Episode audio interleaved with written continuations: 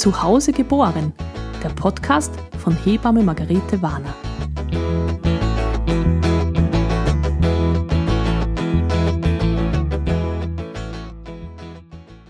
Willkommen! Das sage ich übrigens auch zu den Babys, wenn ich sie auffange. Aber heute sage ich es zu dir. Mein Podcast soll nicht nur Antworten auf Fragen geben, die sich fast alle Schwangeren stellen, zum Beispiel, macht ein Geburtsvorbereitungskurs Sinn? Oder was kann ich tun, wenn mein Baby in Beckenendlage liegt?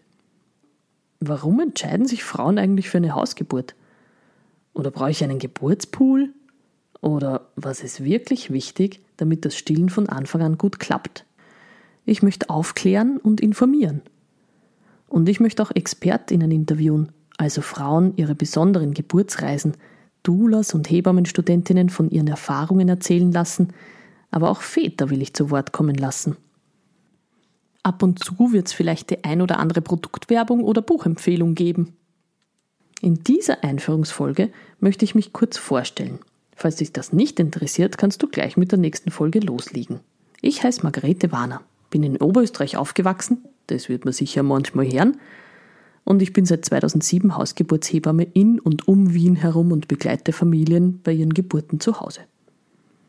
2017 habe ich in Salzburg ein Masterstudium speziell für Hebammen absolviert und seit September 2022 bin ich auch Sachverständige für Geburtshilfe.